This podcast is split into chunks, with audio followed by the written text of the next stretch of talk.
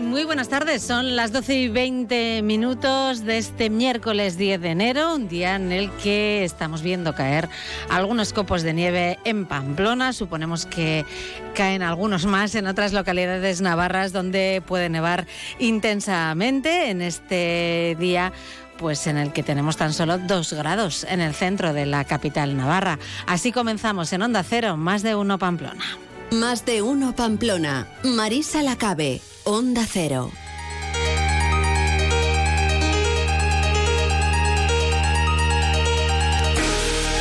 Un día en el que vamos a estar muy pendientes de la información de la jornada, como es habitual aquí en el comienzo de Más de Uno Pamplona. Enseguida iremos con nuestro avance informativo en el que tendremos ocasión de compartir unos minutos con el presidente de Unión del Pueblo Navarro, con Javier Esparza. La actualidad política saben que anda estos días un tanto eh, caldeada, vamos a decir. Ayer hablábamos también en este mismo espacio con el secretario de organización del PSN, Ramón Alzorriz y hoy queremos eh, contactar, como les digo, con el presidente de UPN, Javier Esparza. También vamos a tener nuestras conexiones habituales con los portavoces de la Policía Foral y de la Policía Municipal de Pamplona. Con ellos eh, estaremos al tanto del estado de las carreteras y de algunas de sus intervenciones más destacadas. Ahora enseguida en el avance informativo nuestros compañeros nos contarán que el Gobierno ha aprobado el anteproyecto de presupuestos para 2024 que alcanza los 6.335 millones de euros, un 9,2% más que el presupuesto anterior y precisamente vamos a contar en los estudios de Onda Cero con el consejero de Economía y Hacienda, José Luis Arasti.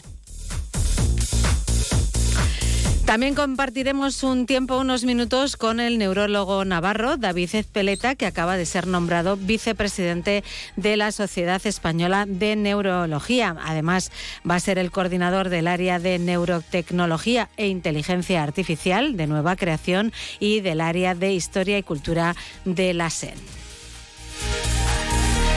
En clave Navarra con Luis Gortari nos acercaremos a la programación de la Fundación Baluarte y de la Orquesta Sinfónica de Navarra, como es habitual cada miércoles, y terminaremos con el punto final hoy del director de navarra.com, Ignacio Murillo.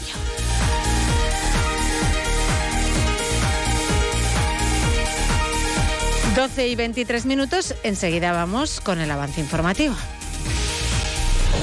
¿Conoces el desafío Overtrails Adventure? ¿Te gusta pasear por la naturaleza? ¿Te gustaría disfrutar de un descanso activo en familia? Turismo y deporte van de la mano para conocer seis parajes únicos de nuestra tierra, nuestra historia, tradiciones y gastronomía. El desafío Overtrails Adventure es el evento turístico deportivo para disfrutar en familia, con amigos o solo durante seis fines de semana de abril a noviembre. La fuga de Ezcaba. Ruta de las bodegas y Camino de Santiago. La vuelta del patrono. Las golondrinas Valle de Roncal. Trilogía de Bastani. La Ribera Huerta y Bardena. Conócelo y apúntate en la web desafíovertrisadventure.com.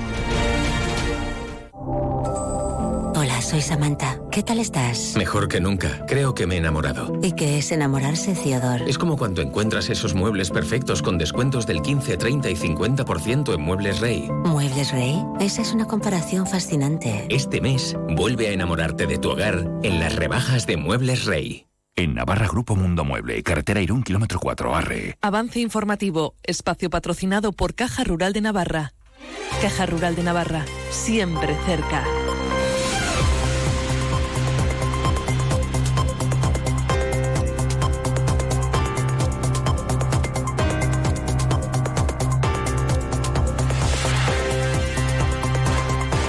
12 y 25 minutos, avance informativo con Milagros Vidondo. Muy buenas tardes, Milán. ¿Qué tal, Marisa? Muy buenas tardes. Con ese presupuesto, que, o ese anteproyecto de presupuestos que ya se ha aprobado, como decíamos. Efectivamente, lo acaba de aprobar esta misma mañana el Gobierno de Navarra. Presupuestos generales para la comunidad foral para este 2024, con una cifra total de 6.355 millones de euros y que prevén un gasto no financiero que alcanzará los 5.835, prácticamente 36 Cuentas elaboradas por el Ejecutivo de María Chivite que suponen un incremento del 9,2% respecto al pasado ejercicio, que ha destacado hoy el consejero de Economía y Hacienda, José Luis Arasti, en esa rueda de prensa posterior a la sesión de gobierno, y que en buena parte de ese gasto se va a destinar una vez más a la parte estrictamente social, tal y como escuchaba y como explicaba el consejero. Claro, la apuesta de este Gobierno por el gasto destinado al área social sigue siendo inequívoca. Eh, en esta ocasión hablamos de que una vez más, eh, más de la mitad de nuestro presupuesto, eh, en concreto un 51,4%, se destina a departamentos como el de salud, educación o derechos sociales y de esta manera continuamos apostando por el proyecto iniciado y desarrollado durante la legislatura anterior y que creemos que redunda en beneficio de toda la ciudadanía, aún más de quienes se encuentran, se encuentran en una situación de mayor necesidad. De la cifra total del presupuesto, más de 3.000 millones de euros van destinados a ese gasto social que menciono, lo que habla de una apuesta real que se traduce en cifras concretas y va mucho más allá de una mera declaración de intenciones. Bueno, pues son detalles, como decíamos, de ese anteproyecto de presupuestos del que luego también dará cuenta José Luis Arasti. Eh, no abandonamos el Partido Socialista porque ayer pasaba por la brújula de Navarra Nicolás Redondo Terreros, exsecretario general de este Partido Socialista de Euskadi. A las 7 de la tarde en el Hotel Iruña Par va a presentar su libro No me resigno, una charla organizada por Sociedad Civil Navarra. Terreros, que decía en nuestros micrófonos que considera que el Partido Socialista ha incumplido la palabra dada al alcalde de Pamplona, Joseba Iserón, y que cree que los socialistas no deberían pactar con Bildu. Este histórico dirigente socialista suspendido de militancia en septiembre lamentaba también el silencio de sus excompañeros con ese rumbo que Pedro Sánchez está dando al partido. Vamos a escucharlo el Partido Socialista ha desvirtuado el valor de la palabra. Están en su derecho, pero los demás estamos en nuestro derecho a decir que no han respetado la palabra, que no creo que nadie les pueda comprar un coche de segunda mano y que han perdido una gran parte de su crédito cuando no han hecho lo que dijeron que iban a hacer. El ex candidato al Endacari cree además que los socialistas no deberían tener relación con Bildu por el pasado cercano a ETA no reconocido de la coalición Aberchale. Nosotros no deberíamos tener una relación normalizada con ese partido. Es más, es tan evidente que los socialistas en Navarra no participan en el ayuntamiento de Pamplona porque está Bildu. Oiga, ¿cómo no participa usted en un ayuntamiento que está Bildu, pero sin embargo les pone usted? Referencias a esa moción de censura en el Ayuntamiento de Pamplona de Nicolás Redondo Terreros, eh, que hoy está aquí en, la ciudad presentando ese, libro, y moción de censura que todavía yo creo que sobrevuela un poquito eh, sobre la actualidad política de Navarra. Vamos a saludar al presidente de Unión del Pueblo Navarro de UPN, Javier Esparza. Muy buenas tardes. ¿Qué tal? Buenas tardes. Bueno, ha comenzado el año quizá con los ánimos todavía caldeados, ¿no? Después de lo ocurrido el 28 de diciembre en Pamplona. Bueno, no, yo creo que con una realidad, la realidad política que ha querido generar el Partido Socialista de Navarra. Nosotros al Partido Socialista desde UPN, bueno, le ofrecimos a María Chivite hacerla incluso presidenta, aunque no ganó las elecciones, y que esta tierra tuviera estabilidad, alejada de extremismos y de posiciones radicales, eh, entre UPN y el Partido Socialista hacíamos una mayoría en el, Ayuntamiento de Pamplona, hacíamos una mayoría también en el propio Parlamento Foral, mm, ni siquiera se quisieron sentar. Después, eh, cuando ya se inició la legislatura, pues le volvimos a tender la mano a María Chivite pues para darle, bueno, pues cierta estabilidad. Eh, intentamos pactar con ellos las medidas fiscales, estábamos dispuestos a sentarnos para hablar pues de, en fin, del presupuesto, del presupuesto para el año 2024, es decir, UPN le ha querido dar agua al Partido Socialista y el Partido Socialista lo que ha querido, lo que ha hecho ha sido tirar el vaso al suelo con la moción de censura.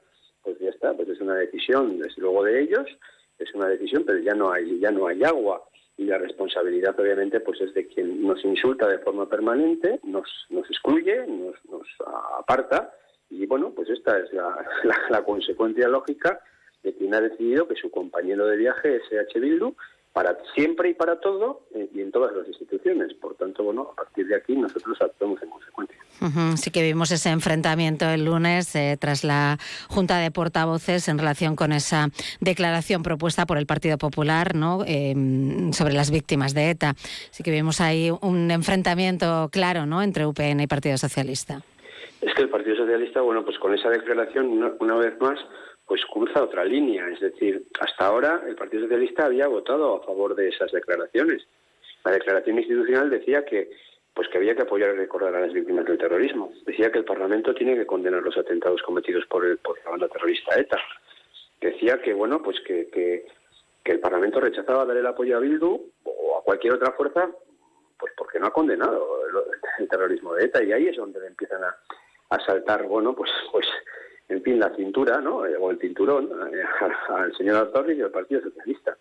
En definitiva, bueno, pues ellos han elegido unos compañeros de viaje, pero han elegido unos compañeros de viaje que siguen siendo lo que eran. Laura Aznal, la portavoz de H. Bildu, la que ha sido candidata a, la presidencia del gobierno en estas últimas elecciones forales, bueno, pues, eh, pues el otro día se manifestó para pedir la libertad de un miembro de ETA que está encarcelado, Fermín se llama, bueno, pues que en el año 1999 robó, pues no sé si eran 8 toneladas, me parece, de dinamita.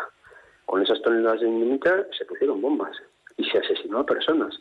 Pues EH Bildu pide que, que hay que a la cárcel. Bueno, pues estos son los, socios de, María Chivite y del señor Alzarriz y del Partido Socialista. Y por eso yo creo que, bueno, hay socialistas que públicamente también han dicho pues que no están de acuerdo con, con lo que están haciendo y, y que, bueno, a una formación política que no ha dado los pasos que tiene que dar, no se le tenía que haber dado la no se le tenía que haber aupado la alcaldía de Pamplona. ¿Por qué se hace? Pues porque Sánchez necesita los seis votos de Bildu para ser presidente en Madrid, Pamplona les importa absolutamente nada, Navarra les importa absolutamente nada, y se, bueno, pues eh, si Sánchez ordena que hay que dar esto a Bildu, pues se le da y ya está. Pero luego solo falta que encima, en fin, las víctimas sean ellos. No, no, las víctimas somos los que cuando llegamos al Ayuntamiento de Pamplona el otro día, el día de la moción de censura, se nos gritó perros, en fin, se coreó el UPN Camporá y, y, sin embargo, bueno, pues quienes llegaron al Ayuntamiento de Pamplona con aplausos y salieron con una ovación cerrada por parte de izquierda Berchala, fue, la izquierda Berchala fueron los representantes del Partido Socialista, señor Vicente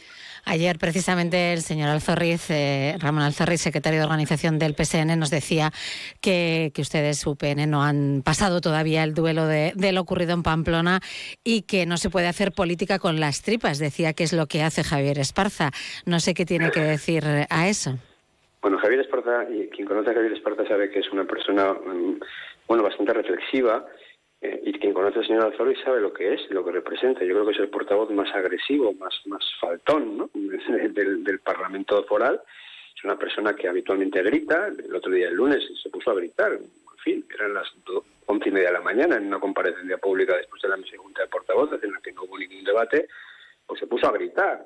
Eh, casi amenaza, señala, bueno, pues yo, en fin, pues ahora va, ahora va el de víctima, pues bueno, pues yo creo que al final, bueno, pues eh, la realidad política es la que es. Eh, han destrozado la convivencia en Navarra porque creo que lo que han hecho no ayuda para, para, generar un buen clima de convivencia en esta tierra y desde luego pues, pues creo que, tampoco ayuda para que haya prosperidad y para que Navarra avance y, progrese porque depender de Bildu pues me parece en fin que puede ser cualquier cosa menos sinónimo de, de prosperidad porque han sido siempre la coordinadora del no y siguen siendo la coordinadora del no a todo lo que significa progreso para esta tierra. Bueno, hemos conocido que hemos conocido que se acaba de aprobar esta misma mañana el anteproyecto de presupuestos generales de Navarra para 2024 una vez más, eh, bueno, pues en conversaciones con EH Bildu y bueno, pues eh, con UPN que no aceptaba esa invitación. No sé si en algún momento de todo este proceso Javier Esparza se ha arrepentido de, no haber mantenido al menos alguna conversación sobre esta cuestión. No, no, no, en absoluto. No, nosotros hemos tomado una, bueno, quien ha tomado una decisión es el Partido Socialista. Toda la legislatura pasada hemos estado tendiendo la mano y nos hemos querido sentar y hemos querido llegar a acuerdos. ¿Cuántas veces han aceptado propuestas de UPN? Pues prácticamente nunca. Es decir, ahora con los presupuestos, no, nosotros hemos tendido la mano. Es decir, yo creo que no se puede ser más generosos de lo que hemos sido. Yo le digo a María Chivite que quiero hablar de gobernabilidad y de estabilidad para Navarra, para el gobierno de Navarra y para los ayuntamientos. Ni se sienta. Eso era decirle que te puedo hacer presidenta y que queremos, bueno, pues que en esta tierra alejarnos de posiciones extremas y radicales. ¿Ellos por qué no quieren? Pues porque necesitan a Bildu en Madrid. Y ya está. Y luego explican lo que quieren, pero la realidad es esa. Y, y, nosotros, bueno, hemos seguido tendiendo la mano, porque pese a ese en fin desaire, pues le, estábamos a punto de llegar a un acuerdo con las medidas fiscales y nos íbamos a abstener, pero entonces hacen una moción de censura. Bueno, pues oye, pues, pues porque, porque somos una especie de apestados, porque no podemos estar en ningún sitio. Somos el primer partido de Navarra, pero se nos trata, eh, se nos insulta y se nos aparta, se nos excluye, y como si fuéramos la peste. Bueno, pues obviamente, en fin, pues, pues ya está. El presupuesto de Navarra se va a aprobar, que, ya está, lo van a aprobar con Bildu. Han decidido que Bildu es el que va a cortar el, y va a tomar las decisiones, pues ya está, pues, pues han elegido compañero de viaje, no pasa nada más. Eh, negociación que también UPN ha anunciado que no va a llevar a cabo en los ayuntamientos para la aprobación de, cuentas. Eh, algunos ayuntamientos eh, lo van a tener complicado, algunos ayuntamientos gobernados por UPN lo van a tener complicado para sacar adelante las cuentas sin el voto del Partido Socialista. Bueno, pues el Partido Socialista sabrá, yo ya lo dije, es decir, nosotros presentaremos los presupuestos en todos los municipios donde estamos gobernando los grupos podrán incorporar enmiendas o propuestas y tal. Habrá unas que se acepten y otras que no, pero, me pero en, cualquier localidad de Navarra, en las que está el PSN y en las que no está el PSN. Y finalmente habrá una votación. Esta es la política. ¿Y se aprobará el presupuesto o no se aprobará el presupuesto? Pero lo que no va a haber es un acuerdo con el Partido Socialista porque no son de Porque han engañado a todos los navarros, porque han engañado a todos los pamploneses, porque son capaces de engañar a sus propios votantes. Es decir, que hay más eh, me parece que eh, si algo hay que tener respeto cuando te dedicas a la política es a quien te vota. al conjunto de la sociedad, pero especialmente a quien te vota. Tú a quien te vota, que te da su confianza, que, te da su apoyo en, un voto, eh, tú no le puedes engañar. Tú no puedes decir que no le vas a hacer, que no vas a hacer alcalde de Joseba Sirón y luego hacer alcalde de Joseba Sirón. Tú no puedes decir que no vas a pactar con Bildu y luego pactar con Bildu. Tú no puedes decir que vas a estar con las víctimas del terrorismo y estar favoreciendo y fortaleciendo precisamente a la formación política que más daño hace a las víctimas del terrorismo porque brindaban con champán cuando había asesinatos. Esto es, esto es lo que está ocurriendo. Entonces, eh, el Partido Socialista no tiene ninguna credibilidad. Mienten todos los días y mienten en todo. Por lo tanto, no son de fiar. Esto es así. me parece que, pero para con nosotros, pero con el conjunto de la sociedad navarra bueno, pues han decidido que la política se tiene que basar en una mentira permanente, pues ellos sabrán, pero nosotros nos dan confianza, creo que no tienen palabra y desde luego no van a tener nuestro apoyo. Ayer Ramón Alzorriz nos, decía que ellos estaban dispuestos ¿no? a aprobar eh, los presupuestos en esas localidades, pero que tampoco iba a ser un cheque en blanco. Sí, también, pero bueno, que haga lo que quiera el Partido Socialista. Pero también dice el señor Alzorriz, bueno, pues eso, pues que el PSN y H. Bildu son los que están buscando la convivencia en Navarra. Son los que quieren la paz son los que, bueno, están aquí poniendo de su parte, ¿no? Pues para que esto vaya bien. Oye, de verdad, es que no les cree nadie, que no, no tienen, como digo, no tienen ninguna credibilidad, la han perdido absolutamente toda. Entonces, bueno, el señor que diga lo que quiera, a mí me parece todo muy bien y yo le responderé cuando como corresponda. Si no se sienta UPN a negociar eh, con el Partido Socialista en esos ayuntamientos, eh, bueno, pues para acordar eh, presupuestos nos podemos encontrar también con que muchas de esas localidades pues se van a encontrar con unos presupuestos prorrogados que finalmente no van a no van a beneficiar para nada ¿no? el funcionamiento de esas localidades y, y, que van a repercutir negativamente en los ciudadanos. No sé si ese extremo también lo tiene en cuenta UPN que nosotros que va a ser bueno para esas ciudades y para esas localidades. ¿Que no lo quieren votar? Pues ellos sabrán, tendrán que explicar por qué no lo quieren votar. Nosotros vamos a poner encima de la mesa propuestas de mejora de la calidad de vida en todas esas localidades. En todas, ¿eh? No solo en las que está el PSN, no, en todas. Que quien lo quiera apoyar, mm, pues oye, nosotros encantados de que se apoye. Quien no lo quiera apoyar, pues ellos sabrán, pues, pues, pero la responsabilidad será de ellos. Es decir, no será nuestra, es que eso solo faltaba. Es decir, quien quiera mejorarlo con una enmienda, pues presentará una enmienda y si nosotros a nosotros nos parece que esa enmienda, eso que propone, es algo positivo, pues pues diremos que sí, porque no vamos a estar en el no a todo. Pero, negociación como tal no va a haber ningún tipo de negociación. Pero la responsabilidad es de ellos. Es decir, el procedimiento para aprobar los presupuestos es este. Es decir, no va a haber un marco cerrado, un acuerdo cerrado con ninguna formación política. Nosotros presentamos los presupuestos que mejoran la calidad de vida de esas ciudades, de esas localidades, y bueno, y, entendemos que otros grupos pueden hacer enmiendas. Habrá unas que rechacemos y otras que aprobamos. A partir de ahí hay un, proyecto definitivo. Piense el que se vota. Pues el Partido Socialista, si, si quiere bloquear y estar en el no a todo, como han estado en Pamplona en estos últimos seis meses, pues estarán en el no a todo, pero eso será responsabilidad, obviamente, de los socialistas, claro. Hablando de no, el no a las medidas o a los decretos anticrisis del Gobierno central eh, por parte de UPN está claro. Evidente, quiero decir, al final lo que no puede ser es que Pedro Sánchez genere una situación de inestabilidad absoluta, llegando de esta manera al Gobierno y ahora, en fin, pretenda que la estabilidad te la den quienes, quienes están en la, en la oposición. Es decir, mm, es que es que están haciendo un mal uso de la política. No se puede ser presidente a cualquier precio, como no se puede ser presidenta de Navarra a cualquier precio. No se debe, por lo menos, eso es lo que entiendo yo. Desgraciadamente los socialistas no entienden eso. Los socialistas decían que no iba a haber amnistía. Bueno, no iba a haber indultos, se indultó. Eh, no iba a haber amnistía, amnistía. No se iba a pactar con Bildu, se pacta con Bildu. No se le iba a dar al intento de Pamplona, se le da al intento Pamplona. En fin, podría seguir, en fin, porque hay un listado enorme de mentiras. Entonces tú has generado un gobierno, Pedro Sánchez es presidente, sí, pero con, con partidos, bueno, pues que unos quieren romper España, otros tienen unos intereses, pues vaya usted a saber cuáles, los otros tienen otros. Bueno, pues luego hay que ponerse de acuerdo entre ellos. Pero lo que no puede ser es que se responsabilice a quien has dejado en la oposición. No, tú has querido que el camino sea ese y por tanto, a partir de ahí, la responsabilidad es tuya. No puede ser que esa responsabilidad se traslade al otro lado. Y en el caso de Navarra más concretamente, menos todavía, cuando nosotros lo que hemos hecho ha sido tender la mano. Le hemos ofrecido a María Chivite estabilidad, le hemos ofrecido acuerdos y los ha rechazado y se ha ido con Bildu. le hemos querido dar agua, que ahora está muy de moda el, el no dar ni agua o el dar agua, ¿verdad? Bueno, pues, pues nosotros le hemos querido dar agua al Partido Socialista. Pero el Partido Socialista ha cogido el vaso y se lo ha dado a Bildu, lo ha tirado. Pues ya está, ya no hay más agua, desde luego desde Ucrania. Mm, volviendo ya para terminar a hacer política con las tripas, que decía eh, ayer Ramón Alzorriz, eh, señalaba que hacía política con las eh, tripas porque Javier Esparza tiene un congreso del partido en primavera y quiere mantenerse en el poder. es un año importante para UPN también, ¿no? eso sí que es cierto. Es un año importante para UPN, UPN irá tomando las decisiones cuando corresponda.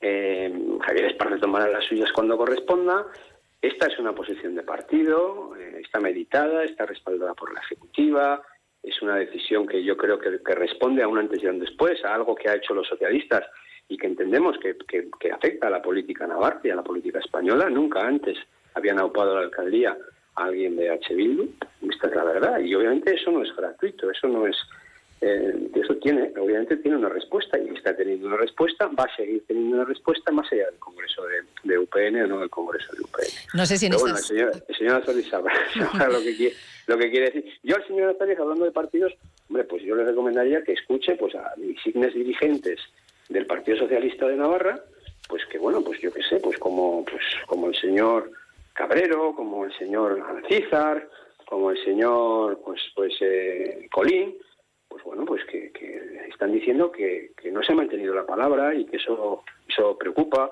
que hacer lo contrario a lo que se ha dicho no es un cambio de opinión, es un engaño, que si se instala la mentira como algo rutinario, pues se va en contra de la política y eso hay que desterrarlo.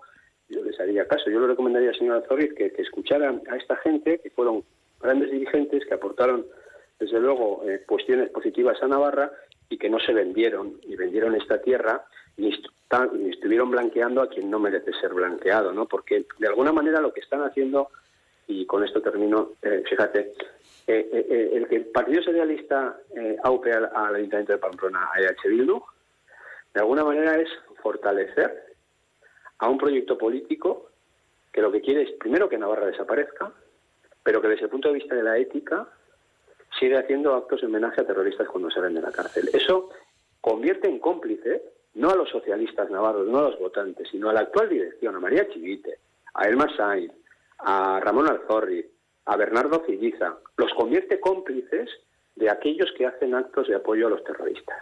Los convierte cómplices de aquellos que se están riendo de las víctimas del terrorismo. Los convierte cómplices de aquellos que lo que quieren es que esos terroristas salgan de la cárcel cuanto antes. Y esto, bueno, pues el Partido Socialista, pues antes no lo hacía. Desgraciadamente, ahora como vale todo para mantenerse en el sillón, lo están haciendo. Bueno, lo vamos a dejar ahí a la espera de esas decisiones que se tienen que tomar y comunicar de aquí a ese Congreso de UPN. Javier Esparza, presidente, muchísimas gracias. Ha sido un placer. Muchísimas Buenas tardes. Buenas tardes. Y hoy también, Mila, estamos muy pendientes del uso de la mascarilla, de si es obligatorio, no es obligatorio, queremos también eh, conocer, eh, bueno, a esta hora, si se está utilizando o no en los centros si de el salud. ciudadano lo tiene más o menos claro, ¿no? Eso es, y para ello, pues nuestra compañera Natalia Alonso se ha dirigido a un centro de salud para ver si las personas se acercan a él con mascarilla o sin mascarilla. Natalia Alonso, buenas tardes. Pues así es, Marisa. Estamos delante del centro de salud del Casco Viejo y en una jornada de lluvia y también un poquito de nieve, pero bueno, aún así la gente va viniendo. Vemos que la gente sale con mascarillas y estamos ahora aquí ahora mismo con un señor que viene, me está enseñando justamente la mascarilla que lleva una FFP2. ¿Qué tal? Buenas tardes. ¿Cómo ve usted el hecho de que vuelvan las mascarillas? Todavía no está del todo asegurado. Veremos a la una que dicen desde el Ministerio de Sanidad, pero ¿cómo lo ve usted la vuelta en los centros de salud? Pues que lo primero es la salud. Y entonces es mejor prevenir que curar. Entonces, si hay que ponerse las mascarillas, pues me parece muy bien que se pongan las mascarillas. Lo importante es estar bien y no contagiar a los demás. Eso, eso es lo más importante. ¿Y usted ha estado utilizando la mascarilla estos años después de la pandemia o la dejó de utilizar y ahora vuelve a reutilizarla? Vuelvo a reutilizarla. No, después de la, del COVID, eh, como estaba bien, ya no la utilicé. Y ahora mismo, en el caso de en vías públicas, sitios al aire libre, ¿la utilizará o solamente en el centro de salud? Solamente en los centros de salud. Perfecto, pues muchísimas gracias. Nada, montada. Adiós, buenas tardes. Estamos ahora mismo con otra persona que está también aquí justamente esperando en el centro de salud. Muy buenas tardes. Hola, buenas tardes. ¿Usted está utilizando la mascarilla ahora que la han impuesto de nuevo en los centros de salud o la ha seguido utilizando durante estos años? Todavía no ha tocado, pero el otro día que tuvimos que ir a urgencia sí que fuimos con la, con la mascarilla, compramos para ir a, al centro de salud, o sea, al centro de salud no, al hospital con la mascarilla. O sea, tuvieron que comprar nuevas, ¿no? Imagino que ya las de hace tres años se acabaron. Teníamos en casa, pero como fue algo de urgencia, pues ya lo primero que hicimos es ir a la farmacia. ¿Y está de acuerdo con la medida que se está tomando ahora otra vez? Pues yo creo que sí, porque lo que no entiendo es que por un lado aconsejen y por otro lado se nieguen a poner a hacerlo obligatorio. Si aconsejan será porque es bueno, entonces ¿por qué luego se niegan a ponerlo obligatorio? Me parece que no nos cuesta nada entrar a los centros de salud con la mascarilla para todos. ¿Y usted cómo lo ve? ¿Solo en los centros de salud o cree que también en lugares de ocio tal vez habría que implementarla? Hombre, desde luego en los centros de salud obligatorio. Los lugares de ocio, pues bueno, ahí ya habría que, en principio también sería bueno, pero ya no sé si llegará a la obligatoriedad o no. Pues muchísimas gracias. Vale, hasta luego. Seguimos aquí delante del centro de salud. Acaba de salir una chica que precisamente lleva la mascarilla puesta también. Estábamos viendo que la gente realmente se la quitaba ya en la puerta, pero ella ha salido con la mascarilla puesta aún así. Buenas tardes. Buenas tardes. ¿Qué opina usted del tema de las mascarillas que les hayan vuelto a implementar en los centros de salud? Bueno, creo que es una medida que, que sabemos o que por lo menos creemos que es útil y, y, bueno, viendo un poco la ola generalizada de gripe, COVID y infecciones varias, pues me parece, me parece bien, o sea, me parece correcto. No sé si lo mejor es obligar o fuertemente recomendar, pero bueno, aquí ya no lo sé. A veces cuando se recomienda la gente no hace caso y pasan un poco al punto de obligar, ¿no? Sí, o sea, lo ideal sería que, que bueno, pues que dependiera un poco de, de cada persona y, y si estás mal, pues evidentemente eh, ponértela, ya no para no contagiarte, sino para no contagiar, pero, pero claro, como tú dices, pues hay veces que tenemos que recurrir a obligar, así que bueno, pues... ¿Y usted la utiliza solo ahora mismo en los centros de salud o estos años después de la pandemia ha seguido utilizándola en la calle o tal vez en centros de ocio que sean cerrados? Eh, yo no la he usado mucho porque bueno trabajo en casa, entonces es verdad que la he utilizado durante todo el proceso de pandemia muy poco pero también es verdad que cuando he tenido un poco de, de pues malestar o resfriado o gripe, me la he puesto sobre todo un poco por el resto, más que por mí, que pues bueno, pues por suerte no soy persona de riesgo ni convivo con personas de riesgo, entonces pues es verdad que en mi caso no, no, no es algo que me preocupe, pero es verdad que al final pues esta responsabilidad social pues sí que sí que es algo que sí que llevo. Esta medida siempre al final se implementa un poco por eso precisamente, no por la gente de riesgo, porque cuando el nivel de contagio sube, pues son quien más tienen que cuidarse. Así ya te digo, yo en mi caso, pues, pues bueno, pues, te, pues un gripe, una res, un resfriado, pues son cosas que, que pasan y, y, las pasamos y ya está, pues estarás mejor o peor, pero la pasas. Pero claro, ya cuando entramos ya en personas que su, su vida corre riesgo, pues ya son otras, otras cosas, sí. Pues muchísimas gracias. A vosotros. Buenas tardes. Hasta luego.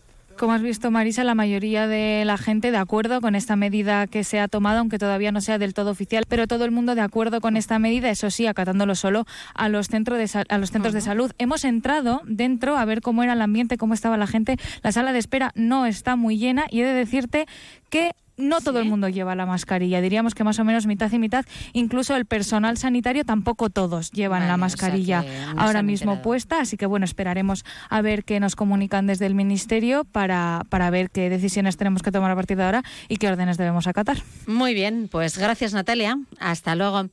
Que mascarilla sí o no, ya veremos. Eh, también un poquito de sentido común quizás. Sí, casi lo primero.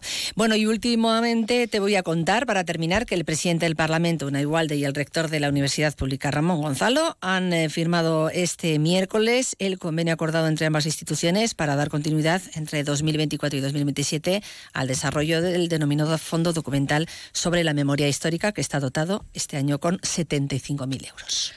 Lo dejamos aquí. A las dos y media os escuchamos en el informativo. Gracias, Mila. Hasta entonces. Han escuchado el avance informativo patrocinado por Caja Rural de Navarra. Caja Rural de Navarra, siempre cerca. Descubre el plan Disfruta Seguro de Caja Rural de Navarra. Tendrás mayor protección al agrupar tus seguros pagando mes a mes. Dispondrás de ventajas exclusivas, gestor personal, orientación médica y asesoramiento jurídico telefónicos, experiencias de ocio. Disfruta de la vida y confía el resto a Caja Rural de Navarra. Consulta condiciones en segurosrga.es.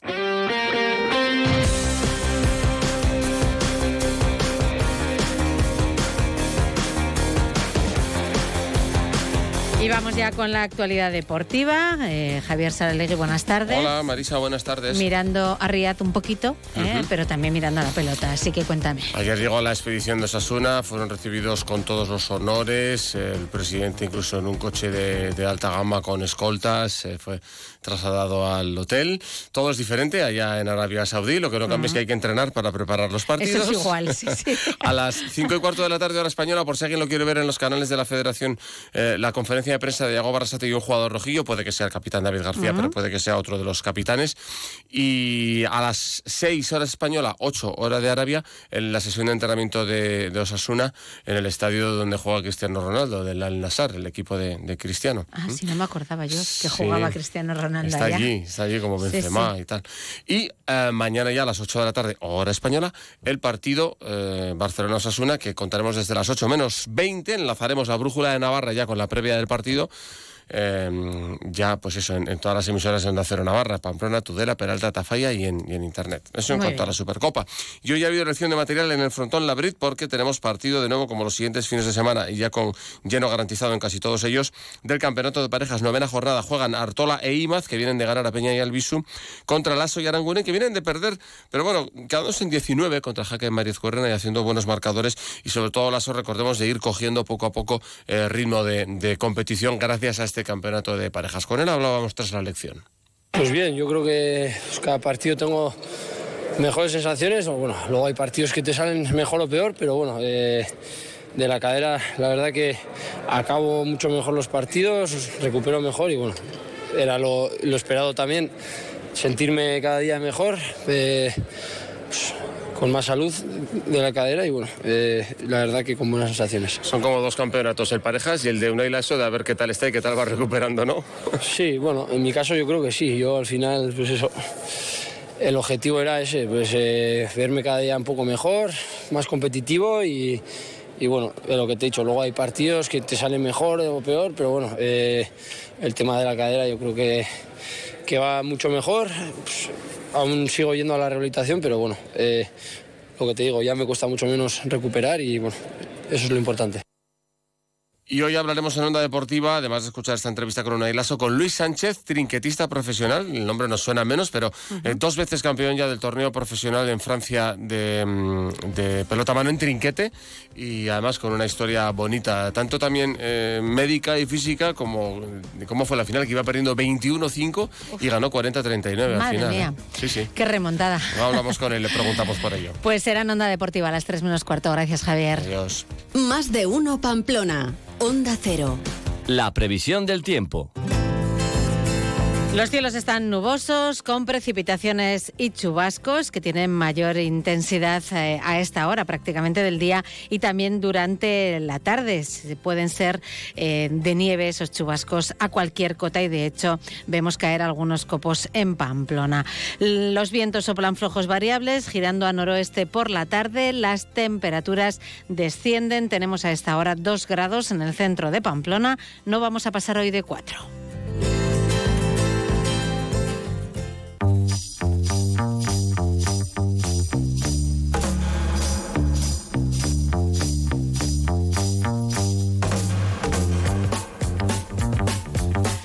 Vamos ya, como es habitual cada día, a conocer la información que nos ofrecen desde el Departamento de Comunicación de la Policía Foral. Saludamos a Rebeca Nevado. Muy buenas tardes. Buenas tardes.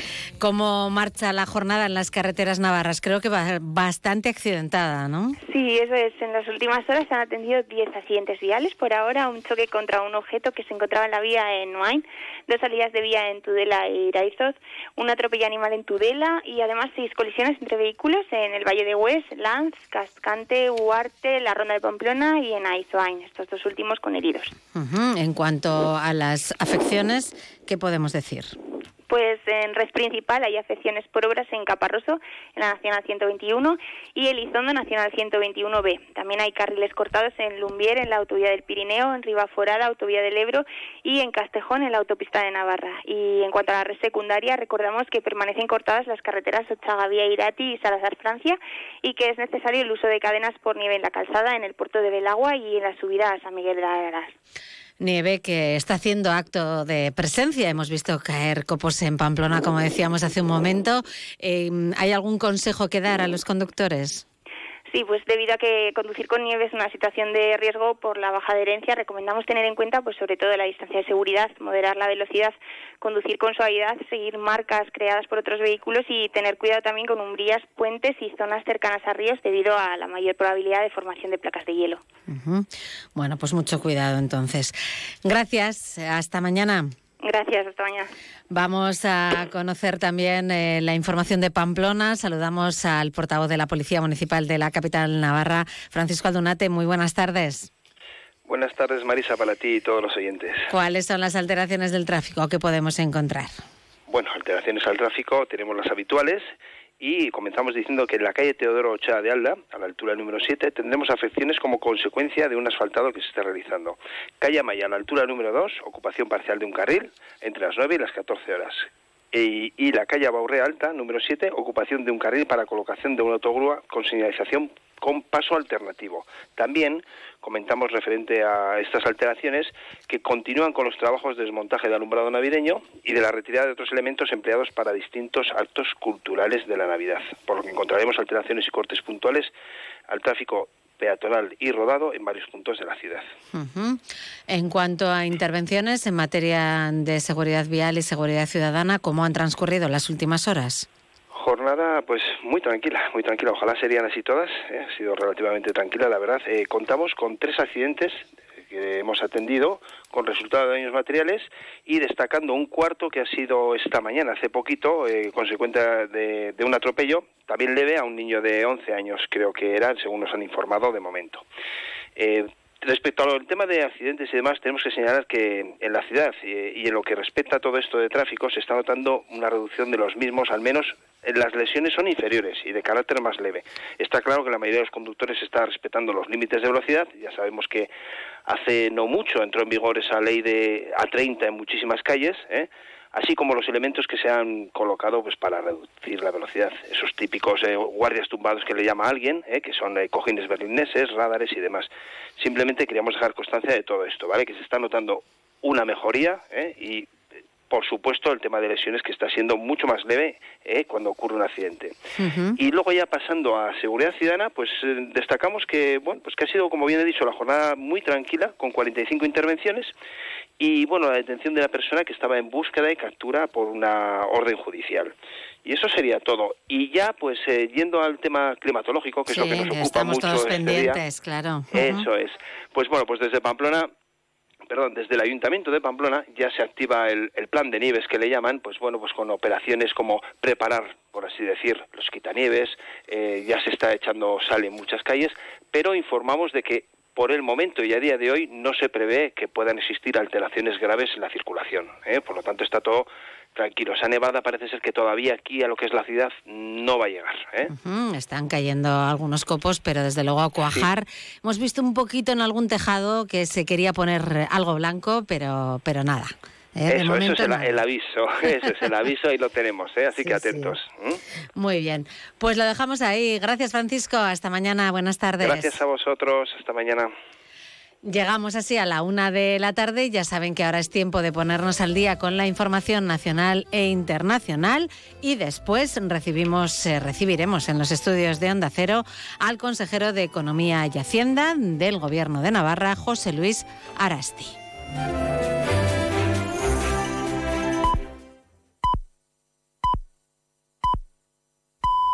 Es la una de la tarde, mediodía en Canarias.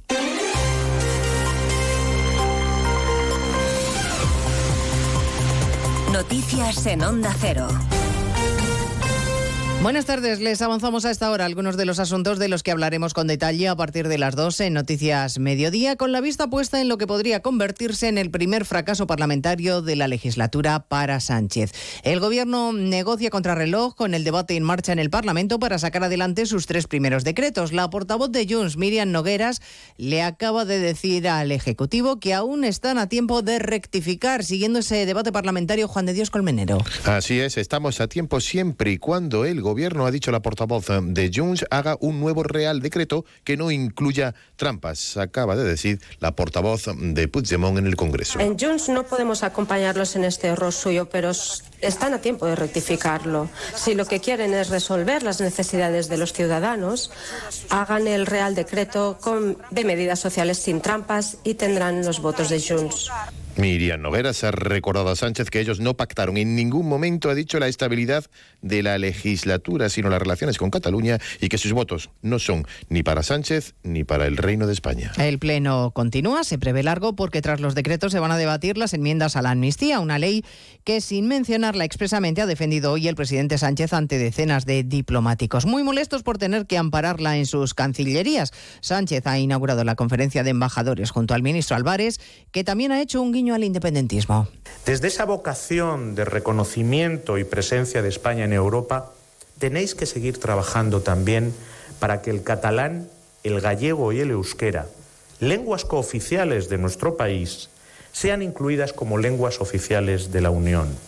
España tiene una riqueza lingüística que merece ser acogida y recogida en la Unión Europea porque es nuestra identidad, y nuestro interés nacional. Hoy es noticia de nuevo Grifols, que anuncia acciones legales contra la firma de análisis Gotham City por el gran daño causado, no solo desde el punto de vista financiero, sino también de la reputación de la empresa farmacéutica después de publicar en el día de ayer un informe en el que decía que la deuda de la empresa se había maquillado. Ayer se hundía en bolsa, hoy remonta y rebota a esta hora más de un 8%. A partir de las dos les contaremos cómo se han tomado los ciudadanos la obligación de ponerse la mascarilla de nuevo en centros sanitarios sanitarios y hospitales. Una decisión impuesta por el Ministerio de Sanidad. La ministra acaba de aclarar que será obligatoria en función de la incidencia no obligatoria en todo el territorio. La demanda de mascarillas en las farmacias ha subido un 76% en la primera semana de enero. Y abordaremos además la polémica política en torno al vertido de bolitas de plástico, con enfrentamiento abierto ya entre el Gobierno Central y la Junta y reproches cruzados entre la ministra Teresa Rivera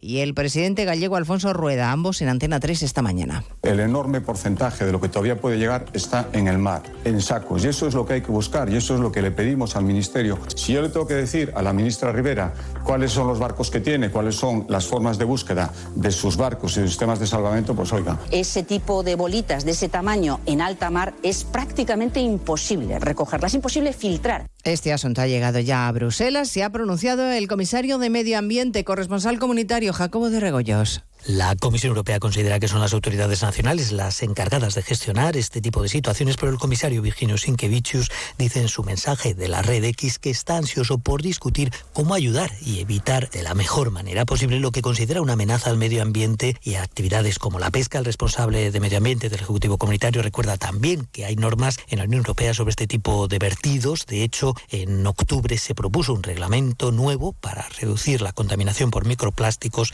que aún debe ser aprobado por el Consejo y el Parlamento Europeo. Y a partir de las dos hablaremos de la crisis en Ecuador, un país sumido en una espiral de extrema violencia. El presidente Novoa ha declarado un conflicto armado interno. Se han producido ya las primeras detenciones. Al menos 13 personas han fallecido, han sido asesinadas en estos disturbios dentro del país. Los asaltantes a la televisión pública han sido arrestados. De todo ello hablaremos en 55 minutos cuando les resumamos la actualidad de este miércoles 10 de enero. Elena Gijón. A las 2, Noticias Mediodía.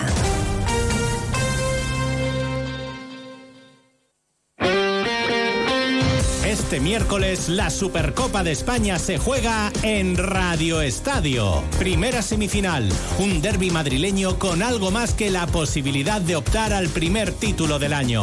Desde Arabia, Real Madrid, Atlético de Madrid. Los madridistas llegan como líderes de la liga. Los rojiblancos son el único equipo que ha derrotado a los blancos esta temporada. Y la última hora de los otros dos semifinalistas, Barcelona-Osasuna. Este miércoles desde las 8 menos 20 de la tarde, Supercopa de España en Radio Estadio, con Edu García. Te mereces esta radio. Onda Cero, tu radio. Onda Cero Navarra. En Leclerc, consulta los mejores precios en nuestra web y app. Hasta el sábado 13 de enero, babilla de vaca a 10,99 euros el kilo. Estofado de ternera de Navarra a 9,99 euros el kilo. Alcachofas a 2,99 euros el kilo. Dorada ración a 2,99 euros la unidad. Y pulpo entero a 12,99 euros el kilo. Leclerc, la compra inteligente.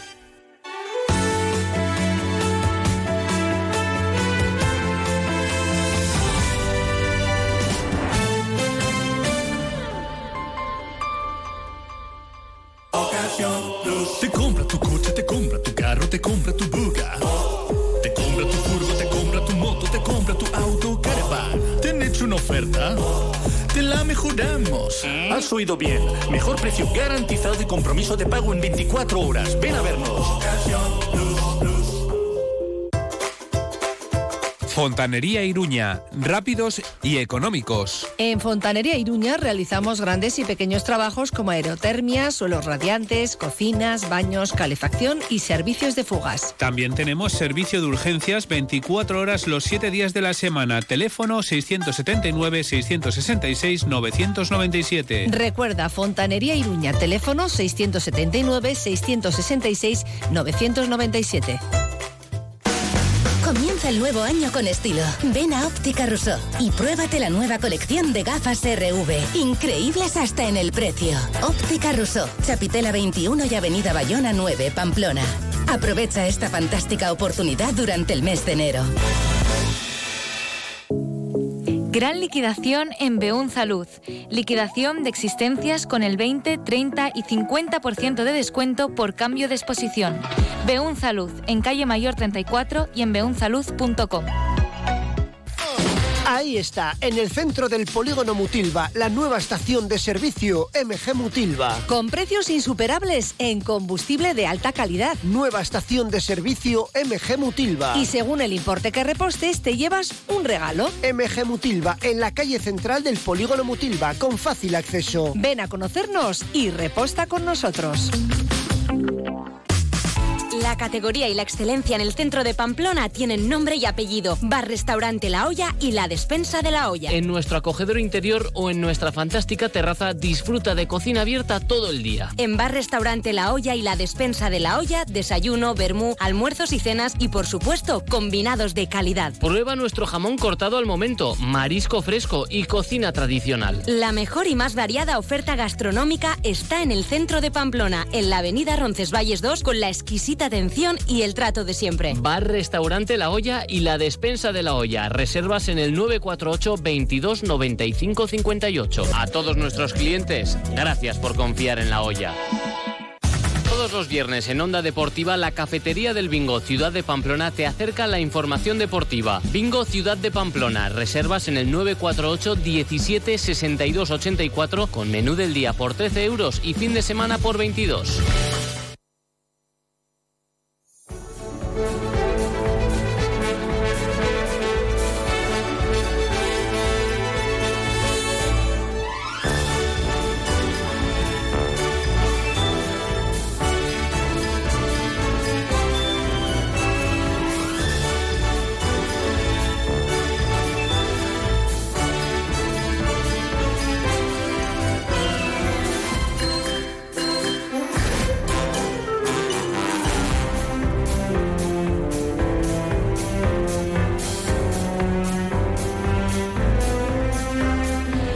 Diez minutos casi, eh, nueve minutos y, y, medio, y aquí estamos en más de uno Pamplona, como les decíamos eh, antes del boletín informativo, recibiendo en los estudios de Onda Cero al consejero de Economía y Hacienda del Gobierno de Navarra, José Luis Arasti. Muy buenas tardes. Muy buenas tardes, muchas gracias. Estábamos acostumbrados a, a verlo durante los últimos cinco años como delegado del Gobierno de Navarra. Ahora nos tenemos que acostumbrar a, a la nueva tarea, supongo que al igual que él, ¿no? Porque el cambio es considerable, ¿no? Bueno, la verdad es que al principio parece que me iba a costar más, pero es que ya estoy totalmente inmerso en esta tarea ¿no? que la presidenta me, me, ha encomendado y que la verdad que estoy llevando bastante, bastante, bastante mejor de lo que yo pensaba. Sí, eh, en un primer momento le parecía que iba a ser más complicado. Bueno, bueno no, complicado no, tiene que ser. Sí, bueno, complicado. Al final, mira, yo siempre, yo siempre digo que allá donde vayas tienes que aportar tu granito de arena, pero también dejarte aconsejar y dejarte, pues bueno, ayudar, ¿no? Por la, por la gente que también sabe. Y tengo que decir que en el Departamento de Economía y Hacienda hay, una, hay un capital humano extraordinario a nivel técnico y también a nivel personal. Y tengo que decir que estoy rodeado de, de muchísima buena gente a nivel técnico y a nivel personal su antecesora del Masaiz algún consejo le habrá dado también, ¿no? O alguna sí, clave. Bueno, más que, más que consejos, me, me, ha dicho que la tengo para, que lo, para lo que la necesite, ¿no? Y como digo, pues eh, ella también era partidaria de, de, dejarse ayudar y de dejarse asesorar. Uh -huh. Bueno, viene con el anteproyecto de presupuestos para 2024 calentito, casi no nos ha dado tiempo más que a, a, a sacar la nota de prensa uh -huh. prácticamente, ¿no? Bueno, pues se ha aprobado en sesión de gobierno esta, esta misma mañana, acabamos de hacer la rueda de prensa de, de, presentación y la verdad que bueno es mi primer eh, anteproyecto de, presupuestos y estoy contento no estoy contento por eh, por el trabajo que se está haciendo porque a pesar de que en un año normal en un ejercicio normal todo este trabajo lo tendríamos que haber tenido ya hecho para finales de, de diciembre no para que entrase en vigor el 9 de enero pues como todos sabemos los inicios de legislatura son complicados no y aquí sí que tengo que agradecer el trabajo de toda esa gente que hay en el departamento que durante las navidades ha tenido que dejar de lado a lo mejor su, su, su ocio ¿no? y dedicarse pues eh, más intensamente a poder hacer todos los trabajos preparativos para poder llegar al día de hoy de la aprobación de este uh -huh. anteproyecto de presupuestos. Ayer precisamente lo comentábamos con el secretario de organización de, del partido, también del consejero del Partido Socialista de Navarra, con Ramón Azorriz, que ha sido una, han sido unas navidades de bastante ajetreo. Bueno, él por otros motivos, ¿no? eh, no sé, no sé si, si, de manera premeditada o no, pero es verdad que ha estado en el, en el, candelero igual más de lo que le hubiera gustado, pero es que los tiempos políticos son los que son y tampoco uh -huh. elegimos las, las, las, consecuencias, ¿no? O el interés uh -huh. que puede suscitar determinadas, determinadas acciones políticas. Uh -huh. Pero bueno, también han sido eh, navidades, mm, bueno, activas porque también, por otro lado, estaba la negociación, ¿no? Para estos presupuestos y las conversaciones. Eso es bueno, las negociaciones llevamos ya uh -huh. a lo largo de, del mes de diciembre. Pero ojo, no solo las negociaciones con partidos que, que puedan apoyarte en, en, el Parlamento, sino negociaciones internas con los propios compañeros de, de gobierno, que muchas veces se pierde de vista, pero son las más complicadas. Ah, ¿eh? sí, a ver, sí, a ver, sí, vamos sí. a indagar un poco en eso. Bueno, pues ya sabes que al final todos los, todos los consejeros y consejeras tienen su proyecto de, de, de departamento, todos quieren hacer muchas cosas y yo la verdad que estoy contento de que quieran hacer tantas cosas, pero eh, los recursos son limitados, ¿no? Y hay que poner de alguna manera un poco de, de orden a la hora de repartir esos, esos techos de gastos, ese, ese montante de dinero y porque también no nos olvidemos que hay unos gastos que ya están de alguna manera eh, pues obligados, ¿no? Como uh -huh. son el gasto de personal, sí, claro, como esos son no, no pueden variar. Gastos. Entonces tienes que contar también con hacer frente primero a todo lo que tienes comprometido y luego intentar hacer lo máximo posible con ese dinero, con ese presupuesto que se les asigna. Vamos, que la puerta del consejero de Economía y Hacienda, en este caso José Luis Arasti, es la que más se toca cuando se negocian o cuando se están preparando los presupuestos. Pues por parte de los demás consejeros yo creo que sí. Este teléfono eh, no para, ¿no? No para. Mm, ¿Algunos se ha enfadado? Sí, ¿Sí? sí. ¿Quién? Bueno, no, es, es, mejor no entrar en detalles, pero al final es lógico porque tú cuando tienes unas, unas pretensiones a la hora de desarrollar tu proyecto, pues eh, a lo mejor eh, la gestión de las expectativas mm. también hay que tenemos que ser conscientes de que la tenemos que, que hacer, ¿no?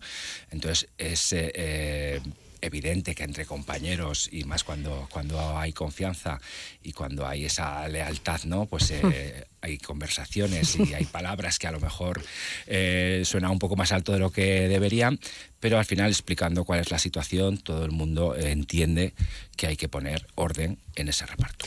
Bueno, unos, un anteproyecto de presupuestos para 2024 que asciende a 6.355 millones de euros.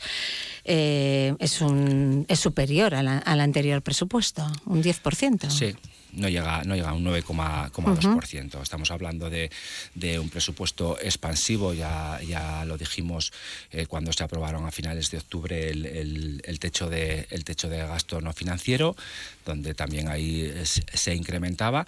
Y bueno, al final esta cifra, como también he dicho esta mañana, viene de alguna manera ¿no? motivada pues por toda esa responsabilidad fiscal también de, los ciudadanos y ciudadanas navarras, ¿no? que hacen, que cumplen con su, con su compromiso fiscal y también del trabajo de, de, este gobierno, ¿no? Un trabajo que yo creo que, que, es riguroso y que hace que podamos estar hablando otra vez de un presupuesto expansivo y no sé si los próximos podrán ser así, pero de momento eh, vamos a trabajar con este, con este presupuesto que nos va a permitir seguir ahondando en ese proyecto de gobierno, ¿no? en políticas, políticas sociales y sobre todo incidiendo en inversiones pues, en salud, en educación, en derechos sociales, como digo, y en infraestructuras. Uh -huh. No debe ser fácil hacer unas cuentas eh, a un año vista teniendo en cuenta eh, el, el, contexto económico ahora mismo, ¿no? Efectivamente, eso también lo estábamos a, eh, hablando esta mañana porque más allá de que tú cuando inicias todo el proceso de elaboración de presupuestos todavía no tienes los datos finales ni tanto de la recaudación ni de, ni de final de año y por tanto trabajas con, con previsiones ¿no? de cómo va a ser, tengo que decir que es verdad que, que los modelos de previsión con los que trabaja el, el, eh, el Departamento de Economía y Hacienda son muy muy fiables y están avalados por organismos como, como AIREP y eso nos permite trabajar de manera, de manera responsable, pero como dices, en el contexto de esta incertidumbre, ¿no? de tanto conflicto internacional que, que igual en otros momentos o en otras décadas no afectaba tanto a la local, pero ahora sí que afecta, pues es complejo llegar a, a una cifra ¿no? de, de presupuesto y poder gestionarla. Uh -huh. eh, también en la presentación de esta mañana se ha dicho ¿no? que buena parte de, de, ese gasto va a parar a la parte social, que quizá es la que más nota en su día a día el ciudadano. ¿no?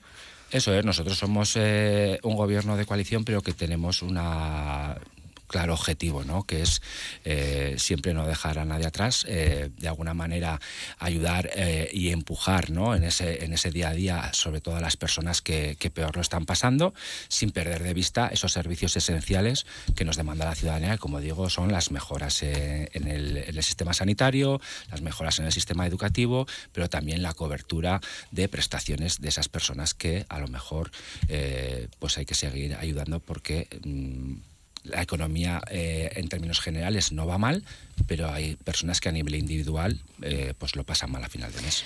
La economía creo que en términos generales a todos nos cuesta más llegar a fin de mes, en mayor o menor medida, ¿no? O quizá el sueldo nos da para menos de lo que nos daba antes. Bueno, es verdad que la, que la inflación de los últimos tiempos, sobre todo del último año y medio, ha hecho que, que tengamos que reposicionarnos y reconsiderar, sobre todo en las economías familiares, algún tipo de, de gasto. Es cierto que con todas las medidas que se, que se han adoptado a nivel de, del, gobierno, del gobierno central y que también hemos trasladado en el gobierno autonómico, hemos conseguido en poco más de un año pasar de, esa, de ese eh, eh, IPC, o sea, de, perdona, de ese... Eh, inflación, ¿no? sí. que, que, estábamos hablando de, del 10% hace un año escaso, en agosto de, del año 22, pues ahora manejar unas eh, cifras de un 4% y nuestra previsión eh, de modelo es que el año que viene podamos reducir pues bueno, esa, esa, inflación y poder llegar a pues por debajo del 3,5%, si puede uh -huh. ser. Eh, con las eh, medidas fiscales eh, que ha planteado el, el gobierno, ¿en qué vamos a notar los ciudadanos? Porque a veces eh, hablamos de términos que muchas veces no, no acabamos de entender bien, ¿no? ¿Qué es lo que vamos a notar los ciudadanos este año eh, a la hora de pagar impuestos? Bueno, pues lo, principio, eh, lo primero que, que abordamos cuando estuvimos hablando del proyecto de medidas tributarias es que es cierto que, que hay personas que, que lo están pasando muy mal, pero también era cierto que en los últimos, en los últimos tiempos a lo mejor nos estábamos olvidando de un sector eh, de la población en el que se estaba teniendo menos cuenta. Y por esa inflación que, que en un determinado momento era galopante, pues todos veíamos cómo estábamos perdiendo poder adquisitivo y creíamos que era de justicia pues eh, acometer esa deflactación de la tabla del IRPF, ¿no? que al final no es otra cosa que intentar anular el efecto de la inflación en nuestras declaraciones de, de la renta. ¿no? Y por eso eh, se aprobó en su momento una deflactación del 4% con efectos retroactivos al 1 de enero del 23 y otro 3% de deflactación de cara al ejercicio 24, que lo notaremos en la declaración del año 25. Creíamos que era de justicia también que llegase a todos los ámbitos eh, de la sociedad navarra. Si hablamos de las empresas, tanto la CEN como la Cámara de Comercio insisten en que la fiscalidad eh, eh, de Navarra nos deja en peores condiciones que al resto de comunidades. Dice que hay empresas que tendrían interés en venir y que no lo hacen porque aquí hay peores condiciones que en Bueno, otras comunidades. Yo en este, en este aspecto siempre digo lo mismo. Primero quiero que, que me concreten, a ver qué empresas eh, quieren venir y no vienen por, por la Fiscalía Navarra y qué empresas están pensando en marcharse por la Fiscalía Navarra. La realidad, lo que nos dice eh, el día a día, es que con con los incentivos fiscales, con la apuesta de este, de este Ejecutivo eh, por el tejido empresarial, eh, sabemos pues que hay muchas empresas que tributan muchísimo menos de lo que ese tipo nominal en principio les, les correspondería. Y lo que siempre decimos, eh, o lo que decimos desde, desde el Ejecutivo, que nosotros, las empresas eh, que apuestan por, por fijar eh, negocio en Navarra, por dar empleo en Navarra, por esas inversiones en investigación y desarrollo, son las empresas en las que nos queremos seguir centrando y las que queremos que sigan aportando valor añadido y así nos lo están reconociendo. ¿no? El impuesto de sociedades sí que es superior, por ejemplo, al de, al de Euskadi. Pero siempre cuando hablamos en términos nominales. Como digo, eh, hay muchos beneficios eh, fiscales, sobre todo empresas que reinvierten sus, eh, sus beneficios, empresas que invierten, pues como digo, en, que hace investigación, que hace desarrollo, que invierte, que invierte en renovables. Esas empresas, cuando hacen su, su declaración de, en este caso, del impuesto de sociedades, salen beneficiadas con respecto a otras comunidades. Si hablamos de los fondos europeos, los fondos Next Generation famosos eh, se crearon, eh, bueno, con motivo de la pandemia, ¿no? Para, para la pandemia y han sido un colchón importante para, para todas las instituciones. En principio, en esta legislatura no se prevén fondos de este tipo. Sí, en, ¿O sí? el, en el anteproyecto que, que aprobamos hoy, es verdad que los fondos REA, que eran los que se crearon con motivo de, de la pandemia ¿no? y que venían de alguna manera a, a cubrir esas necesidades, pues tanto sanitarias y demás, eh, se, da- se dan por finalizadas el 31 de diciembre del 23, pero como sabemos, el plan de recuperación, transformación y resiliencia está eh, aprobado, se aprobó en, creo que en el junio del 21 y tiene su vigencia eh, en primera instancia hasta el 31 de diciembre del año 26. Con lo cual todavía, eh, nos tenemos, queda. tenemos tiempo para que se desplieguen, se sigan desplegando esos fondos europeos y este, y este presupuesto, el presupuesto del anteproyecto de presupuestos del 24 contempla más de 170, casi 173 millones de euros de fondos Gener- Next Generation que van a venir también a reforzar pues las, las inversiones ¿no? aquí en Navarra y quiero recordar que todavía queda una segunda parte del plan de recuperación que es la, la adenda, ¿no? donde ahí también vamos a tener eh, posibilidades de captar eh, fondos, bien para ayudar a empresas en su financiación o bien para poder apostar por, por proyectos, sobre todo de pues eh, a nivel verde, ¿no? que, que llamamos. Han llegado, no han llegado, han llegado los que tenían que llegar. A veces eh, se especula mucho ¿no? con este Bueno, asunto. la realidad es que han llegado, eh, siguen llegando y todavía eh, queda, queda por llegar.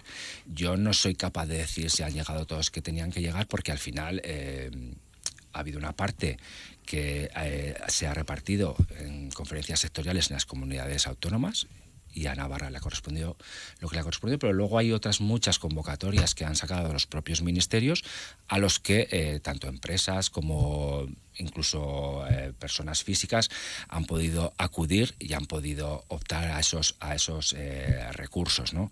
Em, nosotros sabemos que estamos hablando que más de 500 millones han podido desplegarse en la comunidad, en la comunidad foral durante estos tres años que, en los que llevan ejecutándose esos fondos.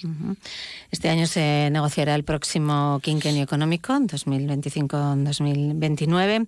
Eh, ¿Cuáles van a ser las condiciones que va a establecer Navarra en esa negociación con el Estado? Bueno, en principio no sabemos si va a ser este año. No. No sabemos si va a ser este año porque, como sabéis, siempre las negociaciones del convenio van siempre con un poco de retraso con respecto al año base que debería calcularse. Es más, en el año, el, año base 20 se, se acordó en el año 22, si no, si no me, equivoco. ¿no? Eh, es verdad que hay muchas cosas eh, que abordar, eh, lo hablaremos con el Ministerio de, Economía y Hacienda en el marco que Navarra tiene para, para estos menesteres de, políticas financieras, pero en principio todavía estamos inmersos en, en, lo, en lo terrenal de ahora, que son los, los presupuestos, y cuando llegue ese momento ya hablaremos de lo que Navarra tiene que decir y de lo que tiene que, que exigir. Nos queda poquito tiempo pero en otras negociaciones como las de la investidura de Pedro Sánchez se acordó la condonación de una buena cantidad de, deuda a Cataluña, ¿no? que dejaba en desigualdad eh, de condiciones al resto de, comunidades. En el caso de Navarra, mm, ¿se plantearía alguna medida de este tipo alguna vez?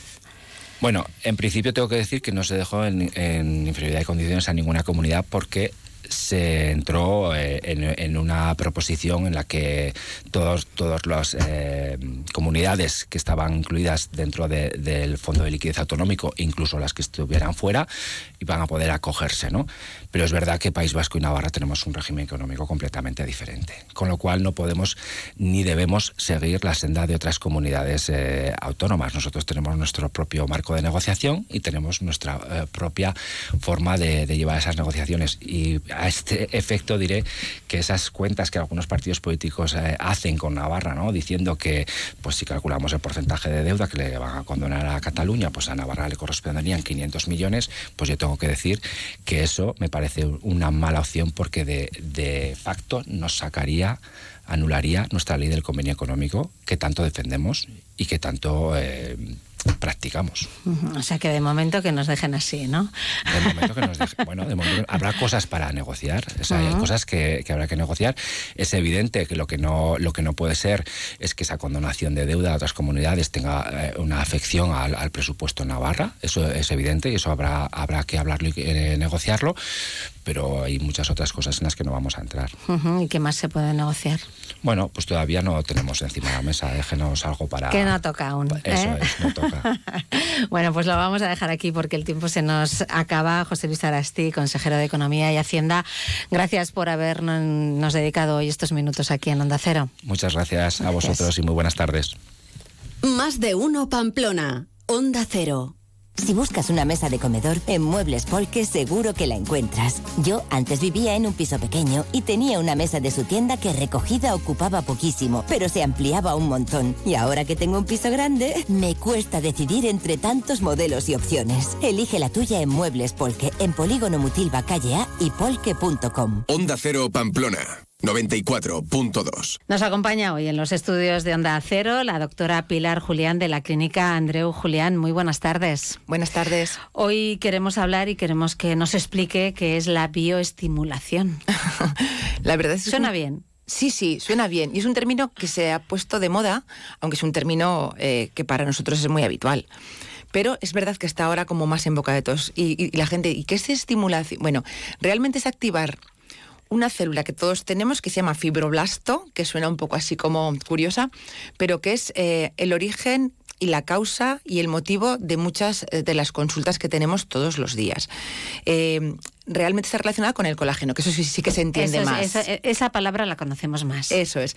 Sabemos que con el tiempo, bueno, que a, los- a partir de los 25 años tenemos una pérdida de formación en calidad y cantidad del colágeno, que además es la que nos es la proteína que nos ayuda a mantener la elasticidad, la firmeza en los tejidos, pero que estamos aquí hablando un poco de medicina estética y nos referimos a la piel, pero Mm. ese colágeno desaparece de todo nuestro cuerpo, o sea, también empiezan problemas a nivel articulares, a nivel tendinosos, conforme nos podemos hacer mayores, porque ha desaparecido esa cantidad eh, habitual de mantener el colágeno, ¿no? En la cantidad y en la calidad. Y entonces esto hay muchas veces que la gente igual en la rodilla tú no lo notas a los 30 años. Ya, pero Ya. a los 50 sí. A los 50 ahí asumes más cosas, pero es verdad que a los 30 y algo ya empiezan gente a notarse esas primeras arrugas o flacidez. Y, y eso es un poco la explicación de por qué se ha puesto tan de moda la bioestimulación. Vale, ¿qué es lo que hace entonces la bioestimulación? Mira, a través de un, de, de- de un procedimiento que luego, luego hablaremos Sí. un poco más si se pincha o no se pincha, Eso, que eso sí, es lo sí, que esa es la pregunta que te tengo que hacer. Pero estimular el fibroblasto es a través de, utilizando, por ejemplo, a mí me encanta la hidroxapatita cálcica, ya sé que es otro nombre Uy, qué horrible. palabra. Pero bueno, a través de, de otro producto que utilizamos habitualmente en las consultas, que existe dentro de nuestro cuerpo, que es biodegradable, que, que forma parte del hueso, Mm. y que nosotros utilizamos para activar ese fibroblasto, podemos volver a reproducir en cierto grado, nadie reduce 10 años ¿eh? con esto, pero en cierto grado esas texturas que, que- que- que estamos perdiendo por edad, por hábitos de vida por estilos de vida, porque también es muy importante. Es verdad que incluso dos, dos personas gemelas, dependiendo del estilo de vida, eh, se pierde a diferente velocidad y diferente forma el colágeno de la piel, de los huesos y de muchas cosas. Mm. La piel refleja algunas cosas que no nos podemos ni imaginar, ¿no? Realmente. Bueno, ¿cómo es el procedimiento? ¿Se Bueno. pincha o no se pincha? Bueno, pues Pilar? tenemos, pues los médicos ya sabes que normalmente tenemos tendencia a Que os pinchar. gusta mucho pinchar, como Sí. a las peluqueras la tijera. Pues es un poco parecido, sí, esa sensación de viene siempre con una con una aguja por delante. Bueno, no siempre, no siempre. Pero es verdad que ahora ya existen procedimientos eh, para bioestimulación, para hacer este activación del fibroblasto a través de unos peelings específicos o incluso de mecanismos mecánicos. Pero es verdad que, la estimulación que podemos producir a ese nivel es mucho más superficial que el que utilizamos cuando podemos ir a la profundidad haciendo vectores en las, en las eh, caras ¿no? de las personas para poder medir el punto justo de anclaje, dónde es la estimulación correcta, dónde voluminizar. Y se mezcla un poco todo, lo, lo que es pinchar, lo que es por encima eh, un poco de cuidado y un poco también la alimentación que hacemos fundamental dentro de, nuestro, de nuestras eh, preguntas habituales en la consulta. Eh, hábitos de vida, estilos de vida, Sí. los integramos totalmente, es, no puede ser de otra manera. Ajá. O sea, que se mezclan un poquito las dos cosas. Hoy, si alguien es muy, muy reacio a, la- a los pinchazos, se queda con lo primero que has comentado. Se puede quedar y hay que, hay que explicarlo bien, porque hay veces que vienen a la consulta pensando que, como hemos explicado que hay bioestimulación superficial, van a, de- van a devolver esa especie de texturización de, de planos profundos y eso no es real. Los ¿vale? resultados no son los No mismos. son los mismos. Que vas a poder percibir una mejor textura superficial, una arruga, esa piel como más saneada, sí. Mm. Pero lo que es ya, vo- por decirlo así un poco, mover volúmenes de que el moflete se te ha caído, eso no se va a levantar Exacto. con eso. Pero con una aguja pinchando, ese mismo eh, proceso se puede, se puede hacer, ese mismo pues mecanismo. eso está, está bien aclararlo, ¿no? Eso es. Y quitarse los miedos, que tampoco... Que vengan a preguntar. Que no, los pinchazos Sí. tampoco duelen tanto. Se pone anestesia. Claro, ¿eh? claro, por eso que parece que estamos aquí, ¿no? No, no, se pone anestesia. La gente no, no, no. Nadie dice que no lo repite porque ha sido, que ha sido porque ha sido doloroso, Ya. para nada. Cualquier duda, eh, cualquier consulta que tengan pueden hacerla en la clínica Andreu Julián, en la calle Carmen Barojanesi número 2, en la Rocha Pea. Eh, también pueden eh, pedir cita a través del teléfono 948 13 21 79. Pilar Julián, gracias. Gracias, Marisa. Más de uno Pamplona. Onda Cero.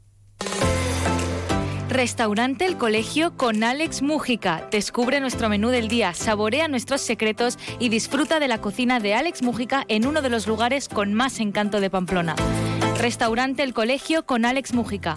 Te esperamos en Avenida Baja Navarra 47. Haz tu reserva en el número 948 22 63 64 o en restauranteelcolegio.es. Que eres de buen apetito y buen comer, en el plato siempre embutidos Arrieta de Zubiri, con el distintivo de Reino Gourmet y artesanos de Navarra. Si hablas de chistorras, salchichas, morcilla, relleno, Hablas de embutidos Arrieta, calidad artesanal que encontrarás en carnicerías, supermercados, bares y restaurantes, además de en su tienda en Zubiri. Con 60 años de experiencia y muchos premios a sus espaldas, para Embutidos Arrieta, su mayor premio es estar en vuestras mesas. Y hoy también, en más de uno Pamplona, tenemos ocasión de saludar al neurólogo navarro, el doctor David Ezpeleta. Muy buenas tardes. Buenas tardes. Porque acaba de ser nombrado como vicepresidente de la Asociación Española de Neurología. Eh, ya estaba David Ezpeleta en la Junta, ¿verdad?, de esa Sociedad Española de Neurología desde hace tiempo. Sí, era secretario de la Sociedad Española de Neurología desde hace cuatro años ya. Uh-huh.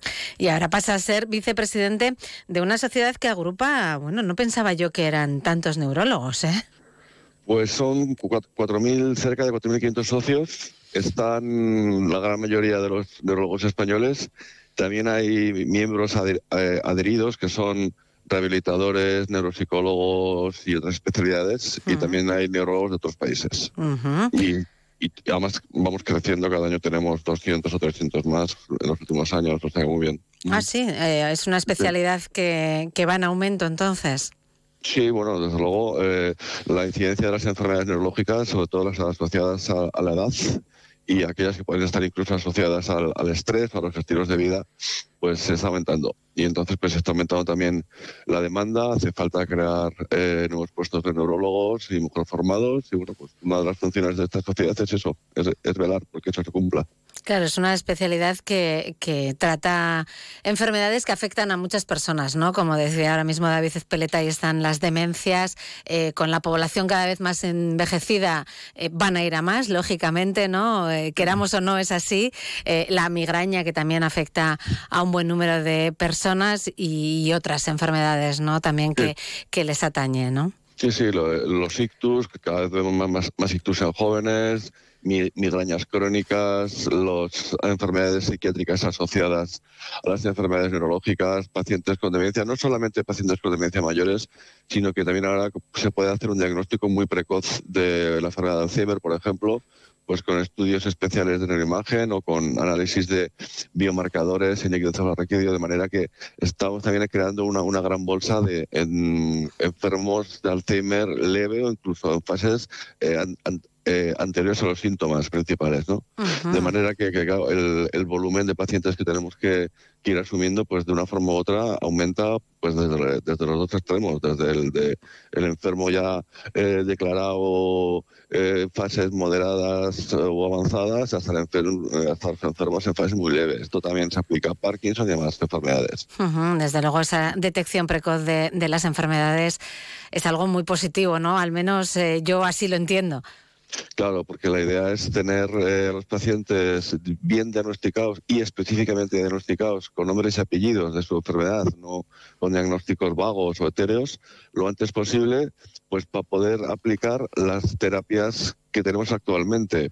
Desgraciadamente, la enfermedad de Alzheimer, pues aún no contamos con una terapia eh, eficaz realmente demostrada, pero se pueden emprender muchas medidas eh, de estilos de vida que se sabe pueden retrasar el desarrollo de la enfermedad. ¿no? Y por supuesto, estos pacientes en fases ultraleves pueden entrar en ensayos clínicos y beneficiarse también de ellos pues con nuevos fármacos que ojalá en un futuro pues sean parte de la solución. Ojalá. Eh, como sociedad científica que, es la Sociedad Española de Neurología, ¿qué retos eh, se plantea para los próximos tiempos? Pues eh, tenemos retos tanto a nivel asistencial, pues por el volumen de pacientes que tenemos que atender y resolver, a nivel social importantísimo y seguramente descuidado en los últimos años es hacer una neurología social, es meter en la cabeza en la población desde los niños hasta los más mayores cuáles son los factores de riesgo de, de enfermar el cerebro, cómo cuidar el cerebro. Eh, se insiste mucho en la nutrición, en el ejercicio, en, la, en tener un peso razonable, en, en estar con gente, en eh, socializar, en respetar el sueño y su calidad, evitar a toda costa los, el estrés y un largo etcétera, la alimentación, muy importantísima. Todo esto que parecen eh, recomendaciones de hace 25 años de Hipócrates, actualmente son más válidas todavía porque se está demostrando con números en estudios a gran escala el beneficio que tiene en la prevención de las enfermedades, por ejemplo, las demencias. O sea, si consiguiéramos eh, que la población idealmente evitase desde la infancia 12 factores de riesgo, entre los que están los que he dicho, la hipertensión, el colesterol, la diabetes, etcétera, estaríamos evitando en una o dos generaciones el 40-50% de las demencias, el 90-95% de los ictus y de las enfermedades cardiovasculares, el 30-35% de, algunos tipos de cánceres, etcétera. Es importantísimo. Eso para nosotros ahora supone un reto principal. Con esos datos, desde luego, es como para tenerlo muy en cuenta, ¿eh? Sí, sí, es importante. Nos estamos jugando muchísimo. Más aún, eh, he planteado en, una, en la última reunión que tuvimos en nuestra Junta la necesidad de crear una asignatura, o dos asignaturas, de hecho, una de, de eh, promoción de la salud, que sí. podía encajarse en infantil, y otra de eh, sobre eh, prevención de la enfermedad, que podía ser para, para eso, o para bachillerato, eh, y, y, trabajarlas con pedagogos y con las sociedades de médicos y de educativas eh, concernidas para ver si se puede encajar esta información desde la escuela, pero no como mensajes dispersos en asignaturas de biología, etcétera, sino como asignaturas específicas, porque es que el, el potencial que tendría de prevención mm. en una o dos generaciones es increíble. Y vamos a hacer un, grupo de trabajo sobre esto. O sea que fue buen, buen, buen acogi bien acogida la propuesta. Sí, sí, claro, uh -huh. porque es una cosa obvia. O sea, muchas veces yeah. las cosas más obvias las tenemos delante y no nos damos cuenta. Yeah. ¿Sí? A veces, a veces nos cuesta ver lo, lo, más cercano ¿no? y lo más fácil. Sí, sí. Uh -huh. Bueno, va a coordinar el doctor David Peleta el área de neurotecnología e inteligencia artificial, que es de nueva creación. También aquí eh, hablamos de inteligencia artificial. Hombre, es fundamental. De hecho, cuando se, mmm, se hablando con el resto de la Junta, hay, hay, hay, más vicepresidencias, pero yo me encargaré de una y, dije, y le, tenemos que poner un área, ¿no? Yo estaba entonces en la Secretaría y llevaba el área de Historia y Cultura. Que también la va a seguir llevando, ¿no? Sí, una revista uh -huh. y, y, más cosas, pero con ese trabajo ya, ya me es sencillo hacer. Me quedo con la, con la Historia y la Cultura y, me, y, y, nos inventamos, nos sacamos de la chistera un área de inteligencia artificial y neurotecnología, que seguramente es pionera, es la primera sociedad, yo creo que del mundo, que como tal tiene una vicepresidencia eh, responsable de esto. Y nos parece absolutamente estratégico y cardinal hay aquí dos cosas fundamentales. Bueno, esto da, da para, da para um, estar hablando dos, o cinco horas, pero lo, lo, lo, más importante es la tecnología y la inteligencia artificial está avanzando a pasos agigantados. Sin embargo, el médico no suele estar implicado. Me, me refiero, en este caso, evidentemente, a, la, a las aplicaciones médicas de, sí. de, estas nuevas tecnologías. El médico no suele estar implicado en el desarrollo de los modelos de, de inteligencia artificial o de los diferentes aparatos que se pueden poner en la cabeza y hacen cosas. ¿Mm?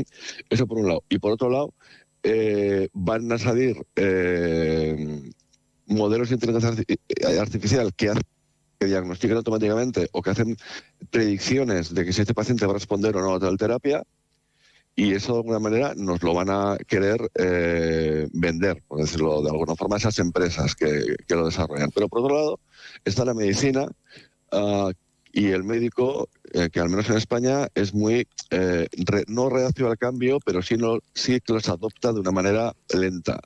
Entonces vamos a intentar de, de alguna manera, para empezar, formar a los neurólogos en lo básico de la inteligencia artificial, que entiendan lo que es, porque yo escucho hablar a la gente y todavía no me han explicado bien qué, ah. qué demonios es esto, pero bueno, pues al menos que el neurólogo español sepa eh, qué es la inteligencia artificial, para qué sirve y luego cuando le mmm, digan que esto vale para algo, que tenga el suficiente espíritu crítico eh, crítico para saber si ha sido bien estudiado, si ha sido bien validado, si esa inteligencia artificial que ha sido estudiada en la península de Florida es aplicable en Navarra o no, o si hay que hacer otro estudio aquí de, de validación, etcétera. Ese tipo de cosas son clave. Claro, ¿cuál es, el, cuál es claro. el potencial, verdad? Que puede claro. tenerlo mucho, pero hay que, hay que conocerlo, claro. Y, poner un po y poner un poco de orden, ¿no? Porque ahora con, con la tecnología y la, y la, IA se pueden hacer muchas cosas, pero tenemos que analizar si esas cosas son necesarias, si nos eh, resuelven problemas o no, y si son buenas, si pueden tener riesgos, por ejemplo. ¿eh? Entonces, todo eso y por, y por muchas más cosas, eh, incluido, yo que sé, pues por ejemplo, los, los neuroderechos, que eso también da para un programa aparte, ¿no? Eh, análisis de la información cerebral de inteligencia artificial que es capaz de, eh, de eh, acertar con bastante grado de precisión lo que estás pensando. Ya ha habido estudios sobre eso. Si aparatos que se venden comercialmente pueden atentar contra los neuroderechos de las personas o con su intimidad mental o con su libre albedrío. Bueno, el campo de acción que tenemos es tremendo y nos ha parecido que es el momento adecuado, ni, ni ahora ni antes, eh, ni después ni antes, sino ahora, para crear esta área de inteligencia artificial. Que evidentemente yo no trabajo solo. Tenemos un comité que se llama el Comité de, de Nuevas Tecnologías e Innovación de la SEN, Tecnosen, formado por un grupo de personas, neurólogos, muchos de ellos que han estado haciendo eh, rotaciones después de la residencia en centros como en el MIT, por ejemplo, en Boston. O sea, gente muy, muy potente que ya, ya controla y que son, van a ser la base de esta vicepresidencia. Ujú. Bueno, está claro que, que también hay retos en- eh, por este lado, ¿no? Eh, de, de lo que pueda llegar, ¿no? Y además estas cosas llegan, aunque decía antes el doctor Ezpeleta que los médicos a veces son reacios o que los cambios se van haciendo poco a poco, esta, esta tecnología va muy rápida y, y- y va cambiando casi día a día, ¿eh? Porque esto es tremendo, ¿no? A Sí, la sí. velocidad que va. De, de hecho, se le llama eh, a la medicina basada en inteligencia artificial, etcétera, se le llama medicina exponencial. Pero existe una medicina exponencial y pero todavía no hay neurólogos exponenciales. Entonces hay que intentar juntar un poco esas dos velocidades. Es un poco de lo, de lo que trata, de lo que va todo esto. Bueno, eh, eh, por un lado ese, ese área y por el otro lado el de historia y cultura, eh, que, que tiene un matiz, ¿no? un carácter totalmente diferente. Bueno, pues pero complementario, es decir, las ciencias eh, tecnológicas que están investigando la inteligencia, que es la función más suprema del ser humano, eh, ciencias tecnológicas eh, que están emulando la función del cerebro. eh, actualmente se está hablando ya de una inteligencia artificial general que no supera, o en el futuro una creación de una superinteligencia que sea capaz de pensar, que tenga conciencia de finitud, que tenga conciencia moral del bien del mal, que sea consciente.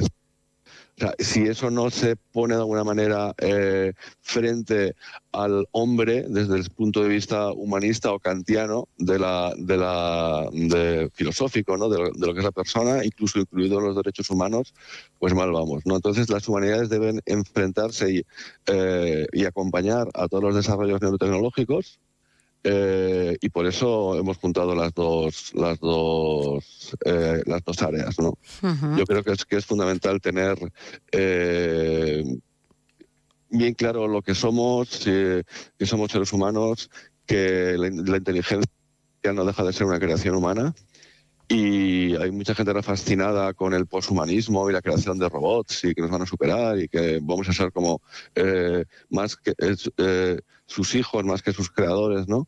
¿Mm?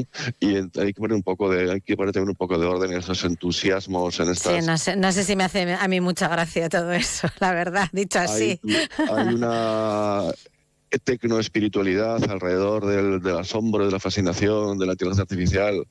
Hay gente, incluso eh, mm, informáticos y científicos de datos, que han sido los padres de la inteligencia artificial, que han llegado a decir que la humanidad no es más que un paso más en el desarrollo de la inteligencia. O sea, es decir, hay- un discurso fuera de, lo que es el ámbito médico, pero sí en el ámbito un poco tecnofilosófico que es eh, peligroso de alguna, de alguna forma y entonces la cultura y la historia eh, yo creo que hay que ponerla enfrente y recordar a la gente que nosotros somos humanos lo, lo primero y lo último seguro. Ujú, Seguro. Entonces, mm, Eso seguro.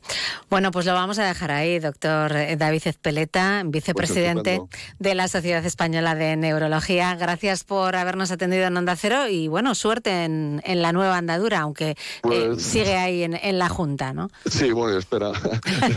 Bueno, Muchas gracias, Marisa. Y ya aquí, aquí tenemos, con todo lo de la tecnología, tenemos tema para. para Sí, para sí, rabiar. está claro aquí que nos hacen falta horas de programa. ¿eh? Estoy seguro de que hablaremos más veces sobre todo Seguro que sí. Muchísimas gracias. Buenas Gracias a tardes. vosotros. Hasta otra. Más de uno Pamplona. Onda Cero. Yo elijo Navagrés porque ofrecen el mejor asesoramiento para particulares y para profesionales de la construcción y la decoración. En Navagres encontrarás una nueva gama de pavimentos ligeros, suelos laminados, PVC, linóleos, moqueta, papel decorativo. Navagrés en Polígono Tayunche, Noain. Elige bien. Elige Cerámicas Navagrés. Navagrés, Grupo Bilbu. Onda Cero Navarra. Señoras, señores, va a dar comienzo Clave Navarra. Cada semana en Onda Cero toda la información de la temporada de Fundación Baluarte y de la Orquesta Sinfónica de Navarra, nuestra orquesta, con Luis Gortari.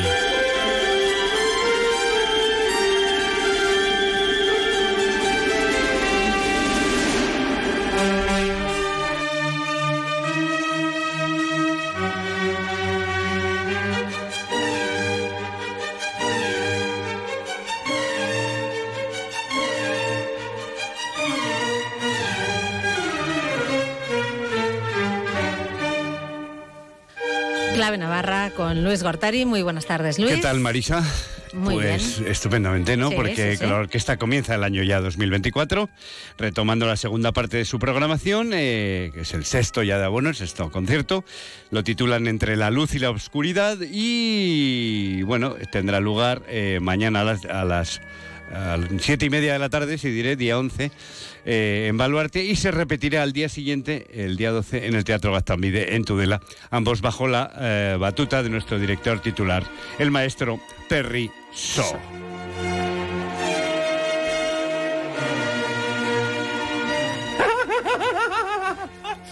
Sí, ahí está. Es tremendo. Bueno, pues sí, efectivamente, estamos hablando de Wolfgang Amadeus Mozart. La velada comenzará con la muy clásica Sinfonía número 25 en Sol menor de Mozart. Estamos escuchando tanto su, ri- su risa como su Sí, música. sí, sí, las Los cinófilos eh, os lo acordaréis porque eh, esto que, estamos escuchando, este primer movimiento es con la que empieza Amadeus, la película, Ujú. aquella película de Milos Forman. Bueno, la compuso el Angelito con 17 añitos eh, y la rareza que tiene es que está eh, compuesta en una clave menor, puesto que es una sinfonía número 25 en sol menor, que solo repetirá con todas las que hizo y el ingente repertorio lo, en otra muy famosa, en la sinfonía número 40. Bueno, la fechó el 5 de octubre de 1773.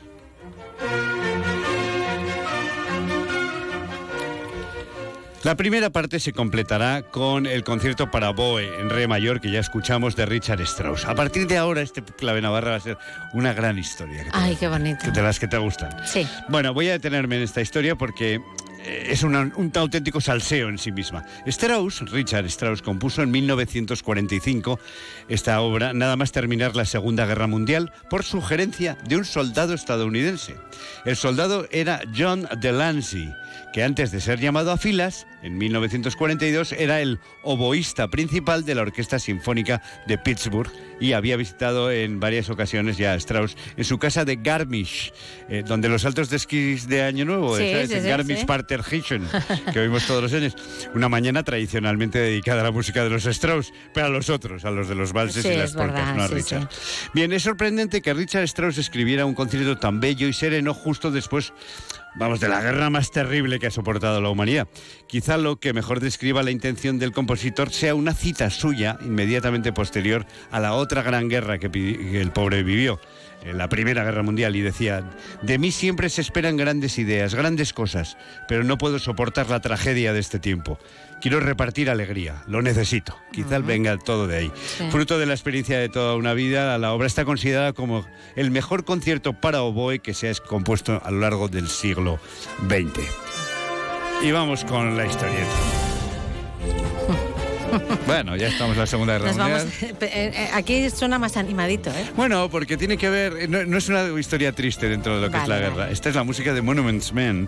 Que recordar que era George Clooney y sus secuaces recuperando obras de arte robadas por los nazis. Bien, volvamos al relato. El origen del concierto lo podemos situar en abril de 1945, cuando las tropas aliadas del ejército norteamericano entraron en la población como hablábamos de Garmisch-Partenkirchen, en los Alpes bávaros, y ocuparon las villas más chulas y más señoriales para utilizarlas como residencias para los oficiales. Un pelotón de soldados estadounidenses rodeó el camino de entrada a la pintoresca villa en las inmediaciones de la Solpinstrasse. Y al entrar en ella, el teniente Milton Weiss se encontró con un anciano que orgullosamente le dijo, soy Richard Strauss, el compositor de El Caballero de la Rosa y Salomé. Por fortuna, Weiss era músico también y le reconocía al instante. De Más esa vale, manera- porque si no otro Sí, le hubiera claro, dicho, o le pega un ya". tiro, no sé si.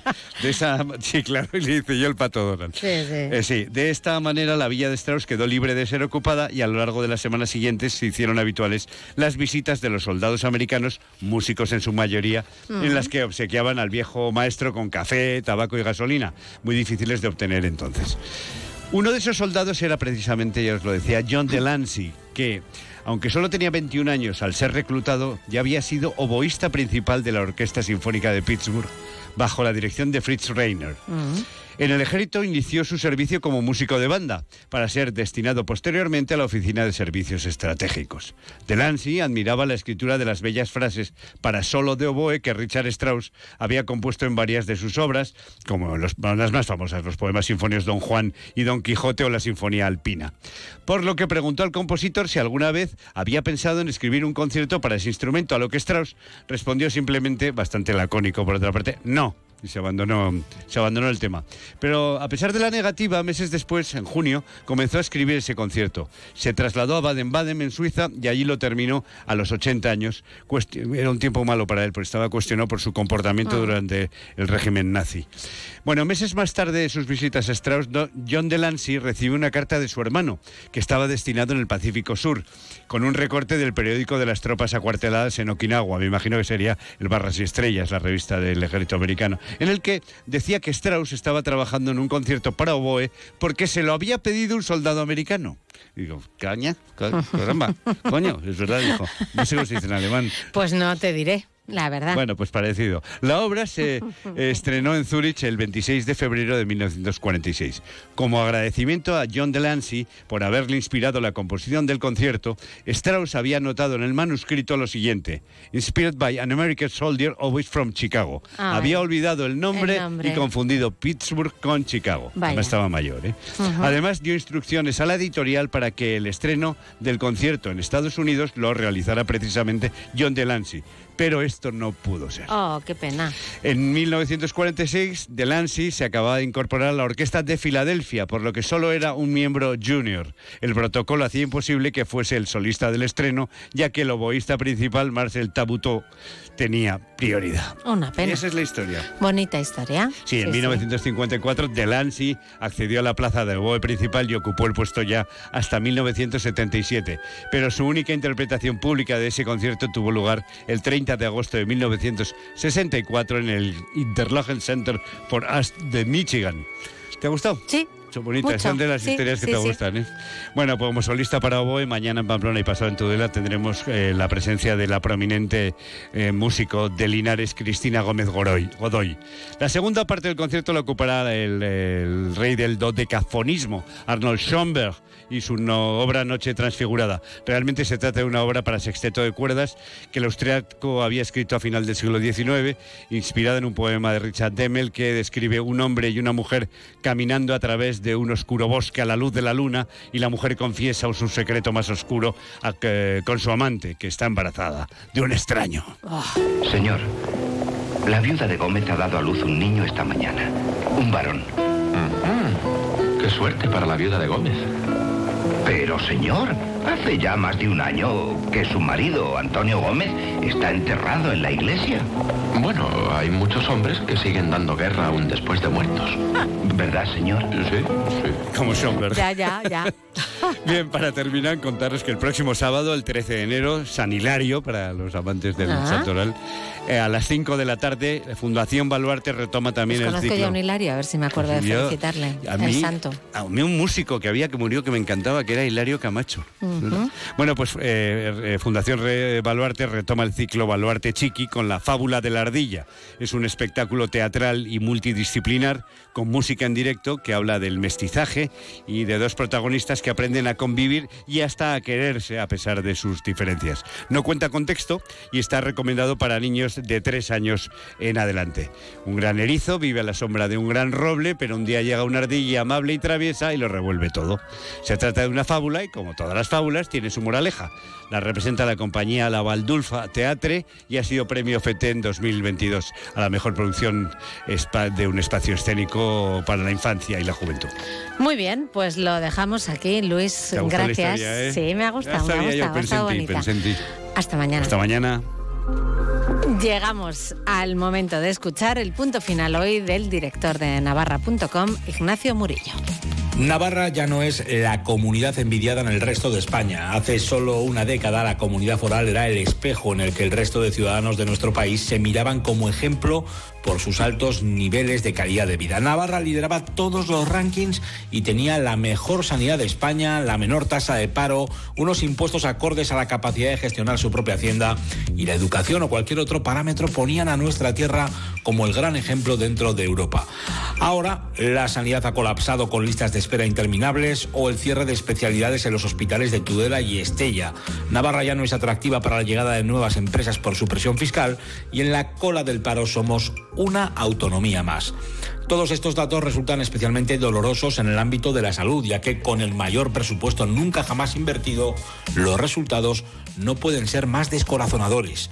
Lamentablemente, el escaso espíritu autocrítico de nuestros gobernantes, la seguridad del voto cautivo bajo el miedo permanente al diferente y los acuerdos entre partidos que nada tienen que ver entre ellos para mantenerse en el poder, no augura nada bueno en el futuro próximo para Navarra.